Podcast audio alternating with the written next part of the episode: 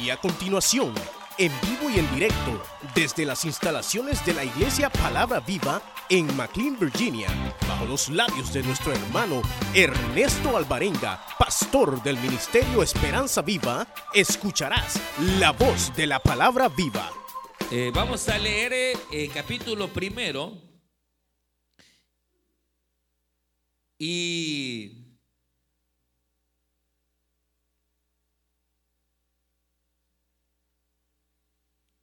Dice la palabra del Señor, verso 1, en el principio creó Dios los cielos y la tierra. Y la tierra estaba desordenada y vacía, y las tinieblas estaban sobre la faz del abismo, y el Espíritu de Dios se movía sobre la faz de las aguas. Y dijo, Dios sea la luz, y fue la luz. Y vio Dios que la luz era buena. Y separó Dios la luz de las tinieblas. Y llamó Dios a la luz día. Y a las tinieblas llamó noche. Y fue la tarde y la mañana un día. Luego dijo Dios, hay expansión en medio de las aguas y separe las aguas de las aguas. E hizo Dios la expansión y separó las aguas que estaban debajo de la expansión de las aguas que estaban sobre la expansión. Y fue así. Y llamó Dios a la expansión cielos. Y fue la tarde y la mañana del día segundo. Dijo también Dios, júntense las aguas que están debajo de los cielos y en un lugar y descúbranse los secos. Y fue así y llamó Dios a los seco tierra y a la reunión de las aguas llamó mares. Y vio Dios que era bueno. Después dijo Dios, produzca la tierra hierba verde, hierba que dé semilla, árbol de fruto que dé fruto según su género, que semilla esté en él sobre la tierra. Y fue así y produjo pues la tierra hierba verde, hierba que da semilla según su naturaleza, y árbol que da fruto cuya semilla está en él según su género. Y vio Dios que era bueno. Y fue la tarde y la mañana del día tercero. Amén. Vamos a dejar hasta ahí la lectura.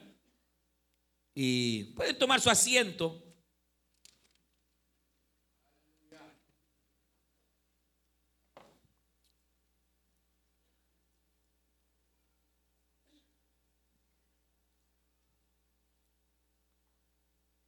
Y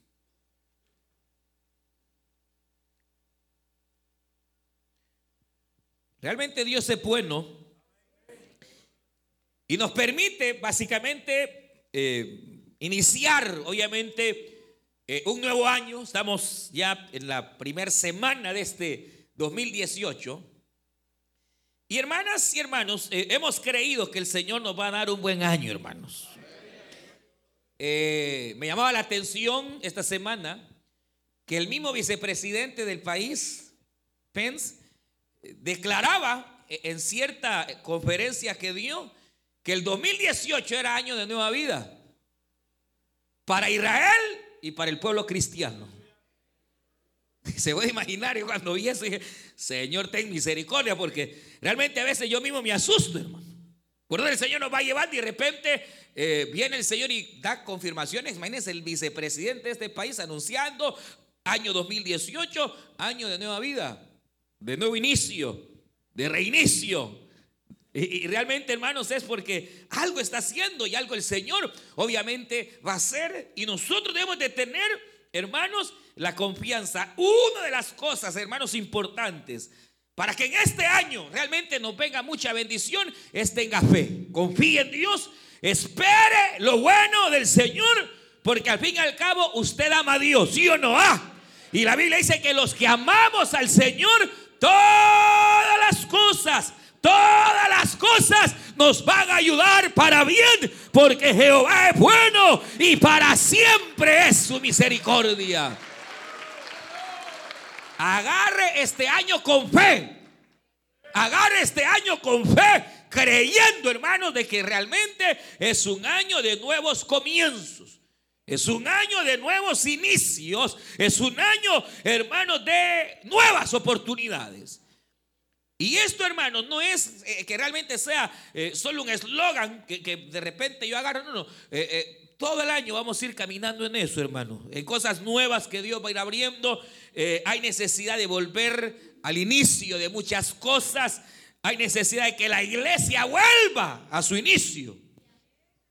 Hermano, realmente esto es, esto es tremendo, impresionante. Y, creo que realmente el Señor en su misericordia tiene algo para nosotros.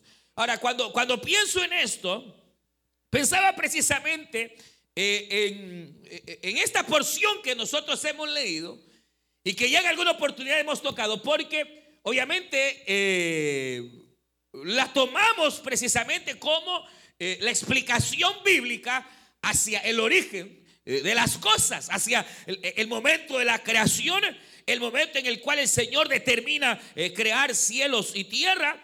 Y entonces eh, dice, el primer verso dice, en el principio, es decir, hubo un principio, no está hablando del principio de Dios porque Dios es eterno, sino en el momento en que Dios determina crear lo que nosotros hoy contemplamos como el cielo y la tierra. Y entonces dice que en el principio creó Dios los cielos y la tierra. Pero de pronto viene y dice, y la tierra estaba desordenada y vacía. Ahí, en ese, en ese, en esa coma, en ese, en qué diríamos, ese espacio. Eh, hay quienes, hermanos, y uno de los más grandes teólogos de las épocas pasadas, Scofield, por ejemplo, determinó que ahí, ahí, en ese pasaje en el cual dice, Jehová creó los cielos y la tierra, y de repente aparece que estaba desordenada y vacía, parecería haber un abismo de silencio en la realidad de que cuando Dios hace las cosas, en primer lugar las hace bien hechas, hermano. Usted sabe que Dios no deja nada a medias, sino que más bien Dios es alguien que ha de iniciar y ha de terminar lo que Él, hermanos, eh, se ha determinado a hacer.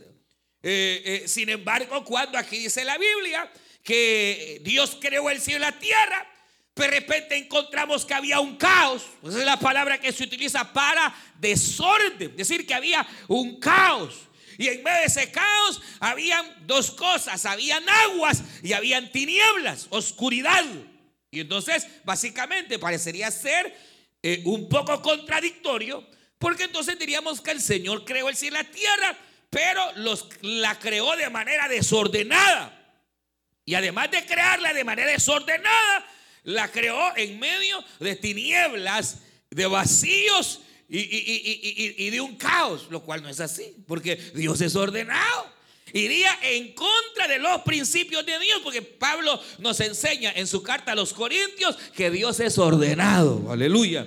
Y que aún el mover del Espíritu Santo debe de ser en orden y con decencia. Así es la palabra. Entonces, ¿qué es lo que realmente ocurrió? Para, para, para, para muchos, realmente lo que ocurrió es que Génesis nos está hablando no en sí de la creación, sino de una recreación, en otras palabras, de un nuevo comienzo. el Señor creó cielos y tierra y los creó perfectos, porque Dios es bueno. Pero al parecer algo ocurre. En un momento determinado, algo ocurre que viene a trastornar la creación que Dios había hecho.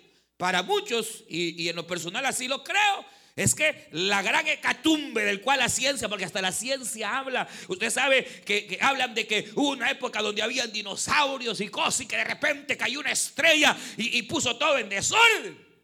E, esa estrella e, e, sí cayó y se llamaba Lucero de la mañana, pero que fue derribada a tierra. Porque cuando usted sabe, Dios después de crear el cielo y la tierra, de poner al hombre, ¿quién estaba ahí antes que el hombre? ¿Quién estaba antes de, de, poner el Señor Adán y a Eva en el huerto? El diablo. ¿Y cuándo aparece el diablo? Desde los orígenes que fue creado. Pero la cuestión es cuando aquí se habla en los primeros capítulos de Génesis, el diablo ya está en la tierra. ¿Y cuándo vino? ¿Cuándo cayó? Bueno, la Biblia dice que en un momento determinado, usted sabe, el diablo se reveló y Dios lo lanzó de, su presencia y él arrastró la tercera parte de los ángeles y obviamente vino a la tierra. Por eso, hermano, eso hay que encuentran dinosaurios. Puede ser cierto, hermano, si la Biblia dice que Dios creó los grandes monstruos. No, va en contra, hermanos, de, Dios. Ah, es que dicen que tienen miles y millones de años. Pues si la tierra sabe desde cuándo el Señor la creó, ese no es problema. No, no va en contra de la palabra. Pero lo que ocurre acá, y es lo más seguro, es que entonces, hermanos, eh, eh, viene el hecho de que la primera creación pudiera haber sido trastornada, si es así, y si no, algo pasó. Porque aquí habla de que el Señor creó los cielos y la tierra, pero esta tierra estaba en un gran caos, en desorden, en tinieblas, en oscuridad. Y Dios no trabaja así, Dios es luz. O sea, entonces, ¿qué, es lo más probable? Lo más probable es que efectivamente una primera creación el Señor crea aquellos grandes monstruos marinos. El Señor, hermanos, eh, bueno, eh, es más, hermano. Hay un pasaje muy, muy, muy extraño cuando se habla de la existencia de Satanás. Y se habla de que él se enseñoreaba sobre las naciones. eso es un misterio todavía más. Porque, porque eh, eh, en, ningún momento se demuestra que el Satanás de hoy puede enseñorearse o, sea Señor, eh, digámoslo de esta manera, autorizado por Dios para las naciones. Y cuando se presenta Lucifer antes de su caída, que eras hermoso, bello, tú te paseabas y señoreabas las naciones. O sea, saber qué es eso. Pero eh, la, la cuestión es que para muchos lo que equivale es que parecería haber habido una primera creación.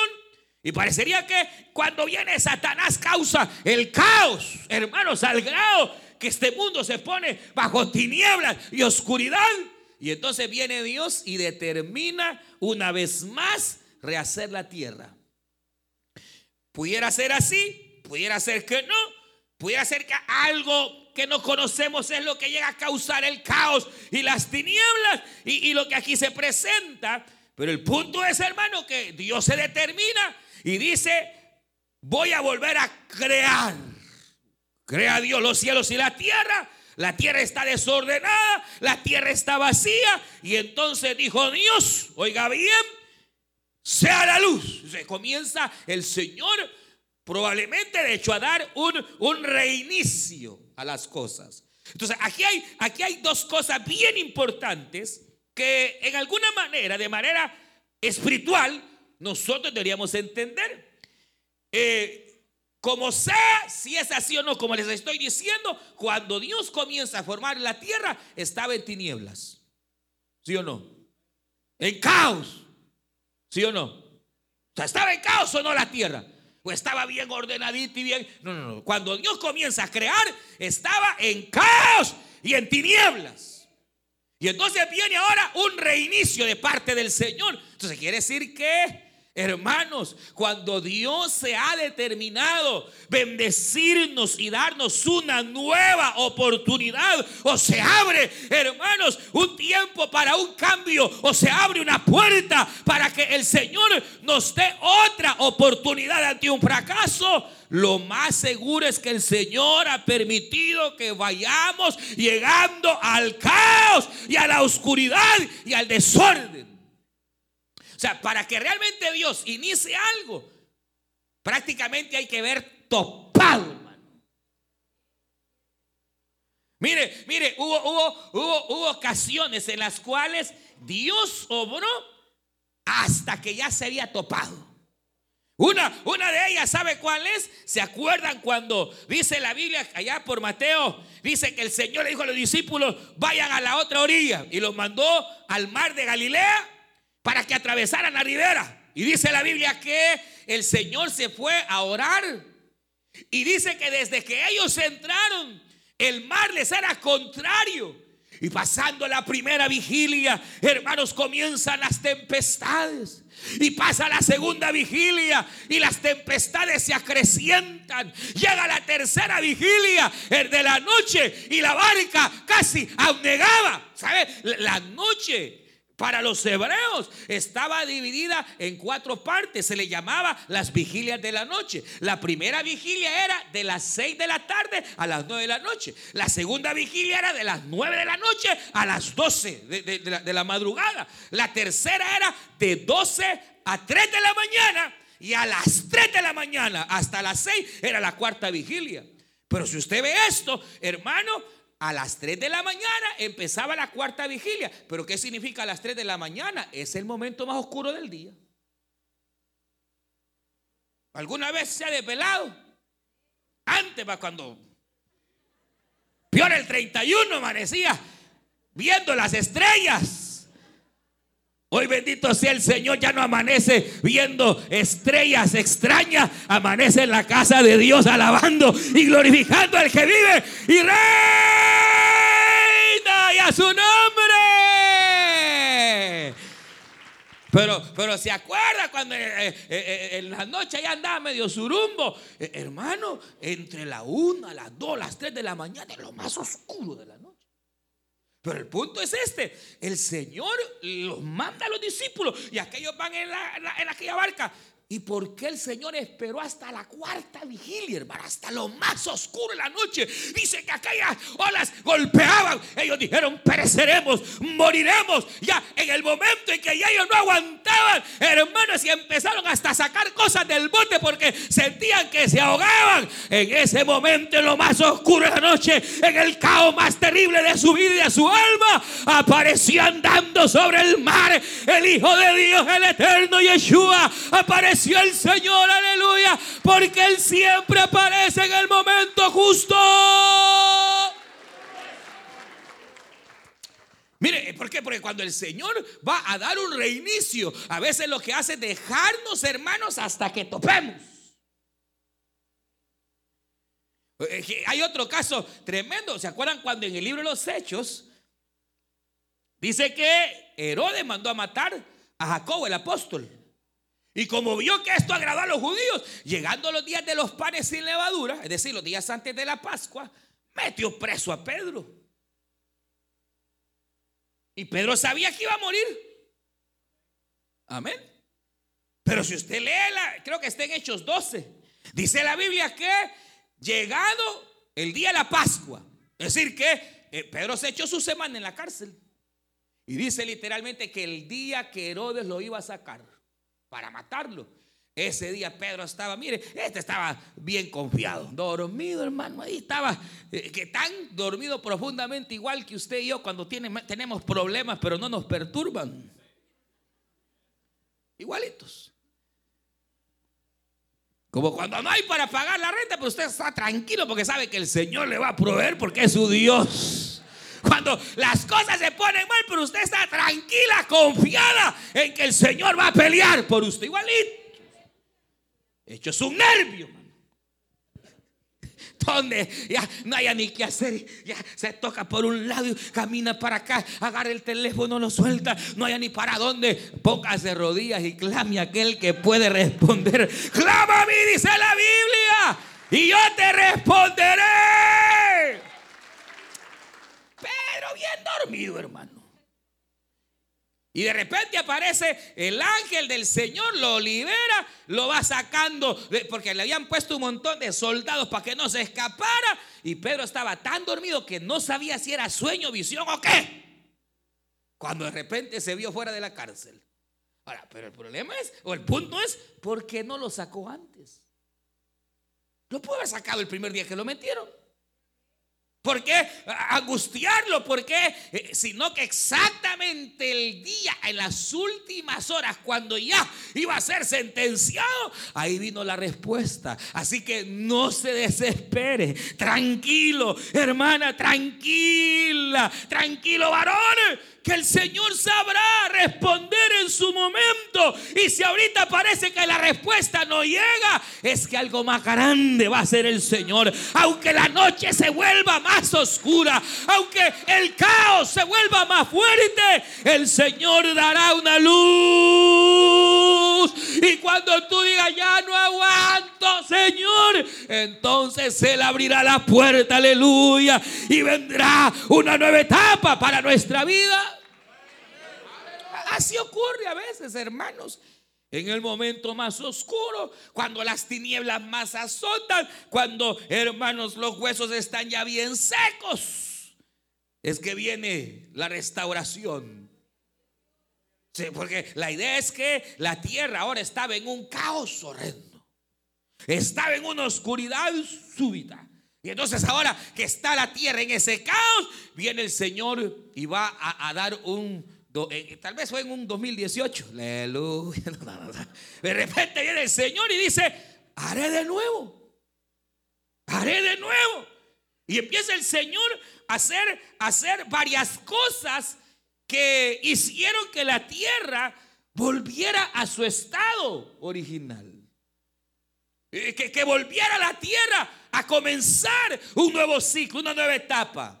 Y entonces dice la Biblia, mire que sea la luz. Y obviamente usted sabe, de una manera espiritual, la luz representa, ¿qué es la luz espiritualmente hablando? Los de allá arriba, ¿qué es la luz? Que la palabra, la palabra. Esa es, la, es decir, que cuando Dios va a comenzar algo en nuestra vida, cuando, hermanos, viene una nueva etapa, todo comenzará con la palabra.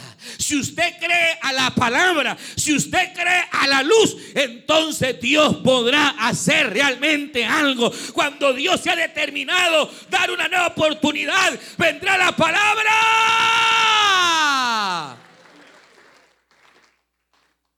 Mire, es que Dios habla, hermano. Lo que pasa es que es que nosotros somos Así, mero, mero, no sé cómo, hermano, pero Dios habla. Y habla de muchas maneras. Puede hablarnos audiblemente, puede hablarnos a través de una profecía, puede hablarnos a través de un sueño. Y puede hablarle a través del pastor, que es la manera más común como Dios habla. Ah, ¿no me cree? Samuel, Samuel. Y se despierta Samuel. ¿Para dónde corrió Samuel? ¿Por qué corrió para donde Elí? Ah, porque oyó una gran voz grave que decía, Samuel, Samuel. No, oyó la voz de Elí.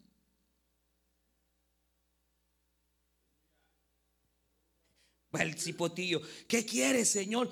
¿Qué quiere? Déjame dormir, cipote, anda a dormirte. Y se vuelve a acostar. Samuel, Samuel, otra vez, dígame mi Señor, dígame mi Señor. Ojalá si fueran los siervos de hoy, vea. ¿Qué, qué voz oyó Lee? Eh, eh, Samuel, ¿qué voz? La voz de Lee. El del sacerdote. No fue una voz grave. No, no, la voz del siervo fue la que él oyó porque para donde el siervo agarró. Y la tercera vez le dice, le dice eh, Elí, no, no, no, este, este Dios le dice.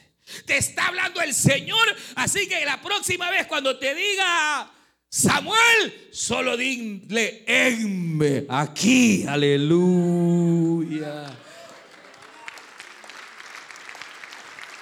Pero miren, lastimosamente muchos están llenos de tantos prejuicios que lo menos que oyen es la voz de uno. Ahora yo no pierdo. Que pierde es usted. Eh, ah, ¿En qué sentido lo traigo? En que debe de creer que hay algo especial para este año, hermano. Crea la palabra, tómelo, porque si usted no lo toma, el año va a ser a saber qué año más caótico para usted y para otro. Porque eso ha pasado, hermano me acuerdo cuando declaramos el año de la restitución, hermano, yo oí testimonio. Una hermana que vino, hermano, yo creía la palabra, yo tuve mi negocio por años, quebré, pero como usted dijo que era restitución, yo he vuelto a comenzar mi negocio, las puertas se me han comenzado a abrir, me dijo la hermana. Y yo sé que Dios se va a glorificar. Otro hermano sí me asustó. Mis hermanos me dice, cuando usted anunció que era año de restitución, yo puse 10 cosas que necesitaba en mi vida restituir. Y vengo para decirle que la última que me faltaba, ya la restituí, me dijo. Se puede imaginar, pero, pero como la mayoría, ese hermano saber qué se cree, ese hermano le haga chiflado, quizás está. Entonces, ¿quién pierde es uno? Pero cuando Dios dijo, haya luz, lo primero es la palabra. ¿Quiere usted no agarrarlo? Le entre aquí o le salga acá, como usted quiera. Ese no es mi problema.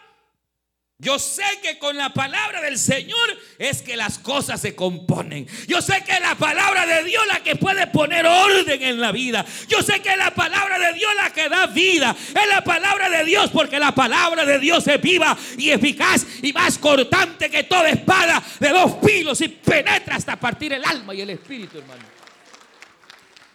Entonces, cuando primero Dios va a hacer algo, lo va a anunciar con su palabra. Está un caos, quizás su vida, su matrimonio, yo no sé qué es el caos que usted está viviendo.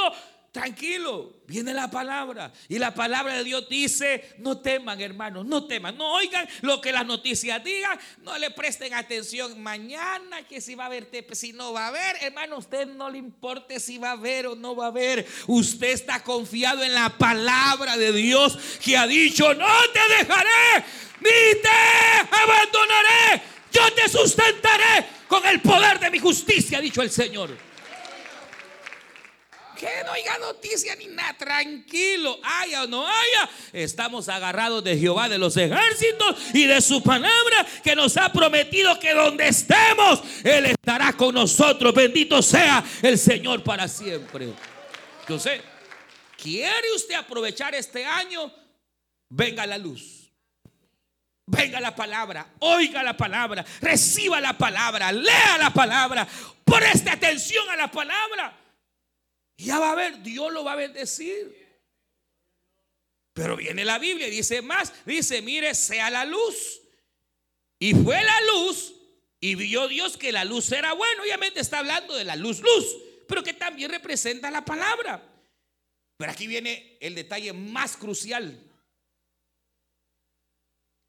Y es este, dice Dios, venga la palabra, la palabra es buena, y se paró.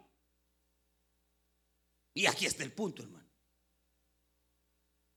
Que para que venga un buen año, para que, hermano, Dios de verdad haga un nuevo inicio en nuestra vida, hay que separar. Y es lo que no queremos hacer. Porque aquí Dios separó lo malo de lo bueno. Las tinieblas las separó, hermanos, de la luz. Y empezó a separar, separar, separar, separar, separar, separar, separar, quitar. Porque si usted no actúa separando las tinieblas que hay en su vida, en mi vida, en su hogar, aunque haya palabra, aunque usted ponga fe, aunque venga 2018, no vamos a ver ningún hermano. Porque ha llegado la hora y el día que si usted quiere un año de verdad, se pare ya. Quite ese mal carácter ya de una vez, hermano. Sáquelo. Separe, separe lo que es tiniebla de su vida, separe. Cierre esa cuenta. Separe separe las tinieblas de la luz. Y yo ya, Señor, ¿y, ¿y, qué cosas serán las que tenemos que separar? ¿Qué cosas usted cree que como cristianos deberíamos de separar, hermano?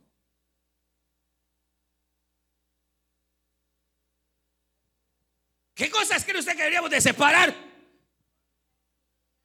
¿Ah? Malos hábitos. Malos hábitos. A veces, hermano, mire, mire, mire, cuando, oiga bien esto, porque cuando Dios quiso hacer algo con alguien, lo primero que Dios le dijo es separa. ¿O no fue así con Abraham?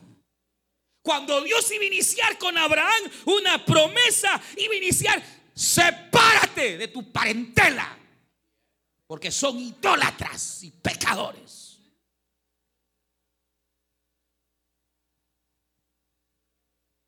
¿De quién tendría que separarse usted? De la mujer que no es suya. ¿De quién tendría que separarse? Y ahí está que sí, que no, pero es que lo quiero, que son tonteras, hermano.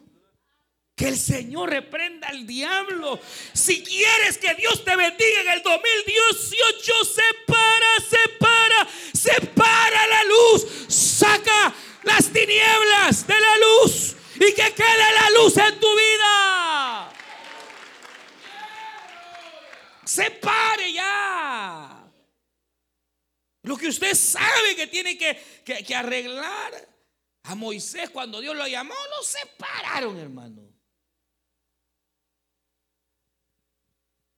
Cuando los discípulos fueron llamados, dice, y dejándolo todo. Se puede imaginar cuando Dios llama, hermano, que tremendo, no es capaz de dejarlo todo, hermano. Yo he visto gente que hace lo contrario. Dejan privilegios, dejan al Señor y lo dejan todo lo bueno por buscar el pecado, hermano. Arrevesados. Pero hermano, si usted ve cada vez que el Señor va a iniciar algo, cada vez que el Señor tiene eh, en su corazón una nueva oportunidad, la palabra es separa. Quita. Malos hábitos, dijo alguien por ahí.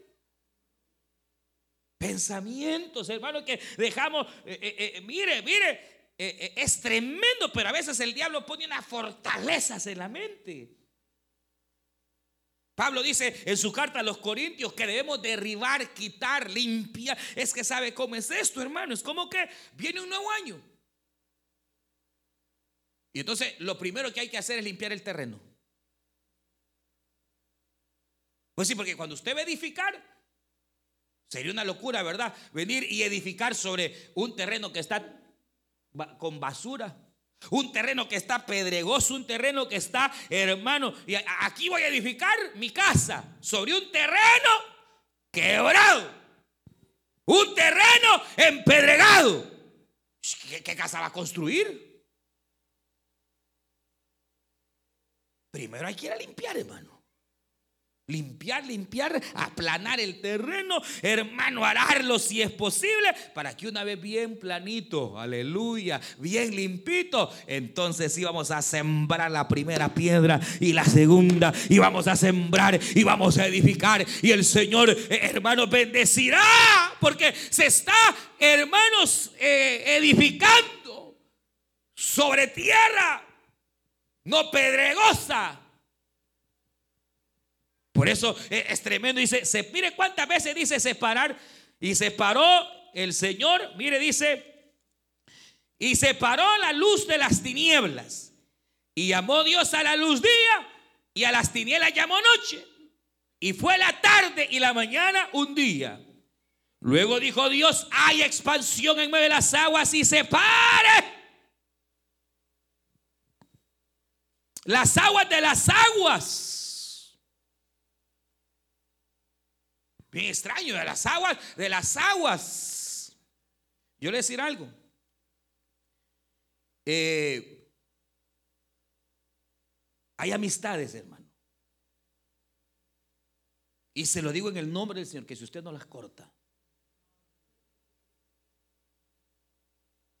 Hay amistades que si usted no las corta, hermano. Dios queriendo un inicio nuevo, Dios queriendo darte una oportunidad y no la vamos a ver.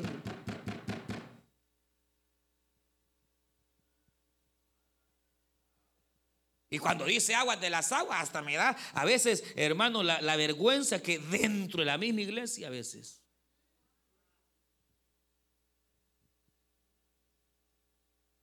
Porque a veces fue que dentro de la misma iglesia, hermano. Hay gente que en lugar de ayudarle a usted le enferman. Que en lugar de ayudarle a usted lo enferman. Y lo debilitan. Pero anda con Biblia bajo el brazo y con coropata. Pero en lugar de animarla y decirle, no, dale, hija, dale, eh, hermana, sigue adelante, más se lo quiebran a uno. Y ahí está, en la misma y en la misma. Corte corte, corte.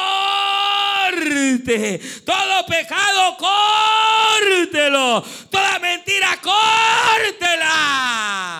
Y si vamos más profundamente al corazón, hermanos. Ya separe, hermano, de su corazón ese resentimiento ese pasado ya sepárelo y deje el presente y el futuro libre para que Dios te bendiga a donde quiera que estés. Pero es casi imposible, hermano, que Dios bendiga a alguien que está clavado en el pasado. Mientras no separe el pasado del presente. Porque lo tienen anclado, hermano. Pasados que fueron vergonzosos. Porque la mayoría de nuestros pasados no han sido nada bueno.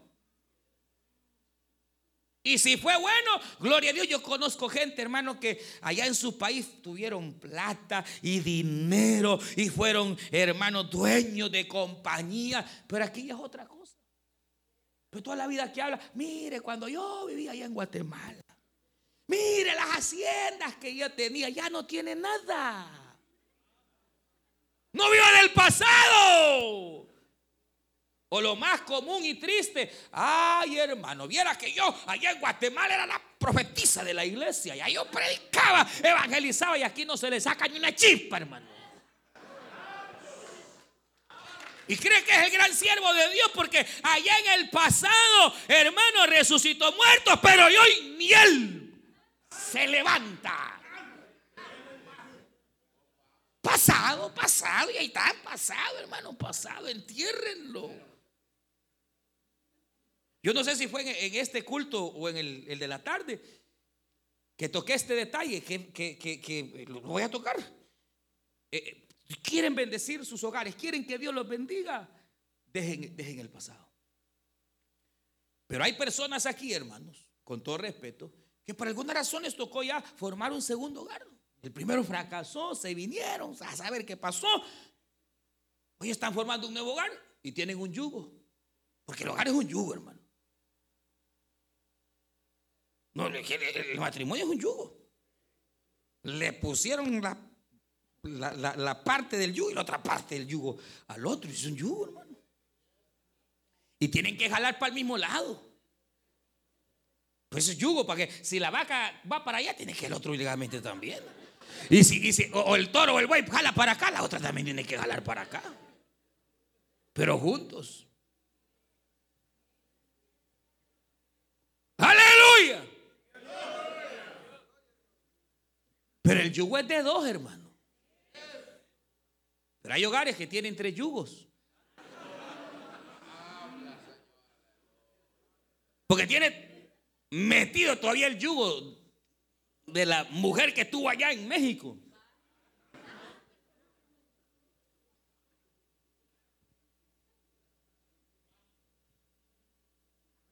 ¿Cómo va a lograr, hermano? Si para que el Señor bendiga hay que separar. Sepulte el pasado, déjelo ya. Perdone de verdad. En el nombre del Señor. Si Dios hará cosa nueva, porque aquí dice el Señor, yo hago cosa nueva y la oiréis y os sorprenderéis. Una vez más abriré camino en el desierto. Pero separe ya el pasado, entiérrenlo. Ya no le saque los trapos al sol al, marido. Ya no, ya estuvo. Si lo perdonó, perdónelo. Y dele para adelante. Usted que tal vez falló, tal vez un mal año, tiene ya varios días de tren malarracha y está, porque tal vez falló, qué sé yo, ya estuvo, hermano. Y el Señor lo perdonó. He conocido gente cristiana que no se perdonan la falta. No se la regó, la regó, pues ya estuvo, hermano. El Señor es fiel para perdonar. Ahora levántese en el nombre del Señor. Año nuevo, vida nueva, aleluya. Año nuevo, año de reinicio. Levántese en el Señor. Separe el pasado, entierre el pasado. Separe de su A los jovencitos, ¿sabe qué dice la Biblia? Joven, alégrate, separa, separa, oiga, separa de tu corazón el odio Separa, joven, de tu corazón. Porque eh, eh, vaya uno de viejo con tanto que ha pasado y tanto que le han hecho, pues sí, ah, puede abrigar odio y Dios nos ayude a limpiar el corazón. Pero tan cipote, ¿Qué va a hacer de usted, jovencita? Si está tierna y con un corazón que Dios mío. Si estás tierno, hijo, con un corazón que no aguanta ni a tu padre ni a tu madre, ¿qué te pasa? Dice la Biblia, separa, joven, de tu corazón el odio. No permitas que el odio te destruya, sepáralo y alégrate los días de tu juventud, porque la juventud es pasajera. ¿Se puede imaginar? Un jovencito queriendo matarse. ¿Qué le pasa, hombre? No se deje engañar por el diablo y que el Señor lo reprenda. Viva, aproveche la vida. Separe de su corazón el odio, separe de su corazón el rencor, separe de su corazón todo aquello que al Señor no le agrada. Acciones que usted sabe que no son, déjela ya, hermano, ya, amistades, deje, separe. Porque dijo Dios, sepárese. Y cuando se separaron, entonces Dios pudo trabajar en la luz y pudo trabajar en las aguas y pudo trabajar en la tierra y podrá trabajar en tu corazón. Y va a poder trabajar en tu familia, va a poder trabajar en tu hogar, va a poder trabajar en ti. Pero ¿cuándo? Cuando tomes la acción de separar. ¿Se acuerdan cuando a Isaías, hermano, Isaías ya profetizaba ahí en McLean, ahí profetizaba, era profeta de la iglesia. Pero el Señor le iba a dar más, le iba a mandar a las naciones. Venía un nuevo inicio. Aleluya. Ve acá, ve el cuadro. Y llega Isaías a la palabra viva. Y cuando llega al templo, ve la gloria de Dios, hermano. Y al Señor sentado en el templo. Y la presencia de Dios ahí. Ahora, ¿será que hasta ese día la gloria de Dios llegó o la gloria de Dios ya estaba y él no la veía? Ya es que el problema no son las iglesias, es uno. Isaías llegó, hermano, y por primera vez él vio la gloria. La gloria ya estaba desde el día en que el templo había sido dado, hermanos, por Salomón. Y dice que fue llena la casa de la gloria de Jehová y de su presencia.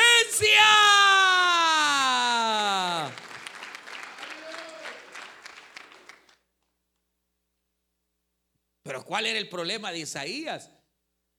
Que Isaías tenía un compadre que se llamaba Usías y era un rey leproso. Y dice la Biblia, y cuando murió Usías, entonces Isaías entró al templo y vio la gloria de Dios. Una amistad, una amistad impía le impedía ver la gloria de Dios. Un amigo impíote y que por cierto era malcriado y le había enseñado a Isaías a ser malcriado. Porque cuando él ve la gloria de Dios dice, ay hombre de mí que soy muerto porque soy malcriado. Y soy hombre de labios inmundos. Y he visto la gloria de Dios. Y caeré muerto. Pero como Dios cuando nos trae como hoy así, la carita que usted tiene, no es para matarnos, no es para destruirnos, es porque algo bueno viene, es porque quiere darte algo nuevo, es porque Dios es bueno. Dice la Biblia que era el cielo. Hermanos, vino un querubín con un carbón de fuego y quemó la boca de Isaías. ¿Qué le tendrían que quemar a usted, hermano? ¿Qué me tendrían que quemar a mí, hermano? Pero hoy ya Dios no usa carbones de fuego. Hoy usa la sangre que Cristo derramó en la cruz del Calvario.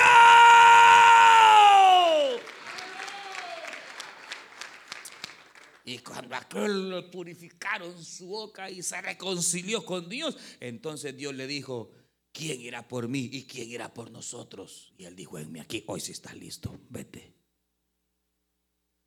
Ya no era solo profeta en la iglesia, ahora sería profeta en todas las naciones. Pero si no se para a ese amigo, si no se para las palabras sueces de su boca, hermano. Si no se para. Por eso es que la Biblia habla de circuncidarse el corazón, hermano. Usted viene esa porción donde dice circuncidaos el corazón. Pero ¿usted sabe qué circuncidar? La circuncisión era agarrar, hermano, el pene del hombre, es el órgano masculino del hombre, cortarle el prepucio, es decir, la piel que cubre. Eso, eso es, agarraban, le cortaban el prepucio y entonces al órgano del hombre le quitaban la piel de la cabeza. Entonces, era circuncidar, era señal del pacto entre Dios e Israel, únicamente. Cuando Dios dice circuncidar, sí, la circuncisión era una separación de piel. Cuando Dios dice circuncidados, el corazón es de agarrar el corazón, hermano, no de manera literal.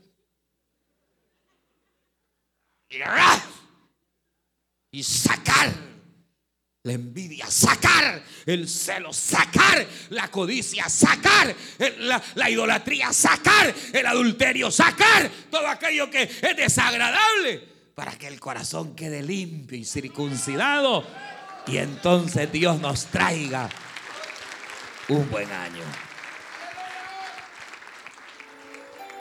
Vamos a orar, hermanos. Usted escuchó el mensaje restaurador de Jesucristo desde las instalaciones de la iglesia Palabra Viva en McLean, Virginia. Si este mensaje ha sido de bendición para su vida y necesita oración, contáctenos al teléfono 571 633 0469 571 633 0469. Que Dios le bendiga.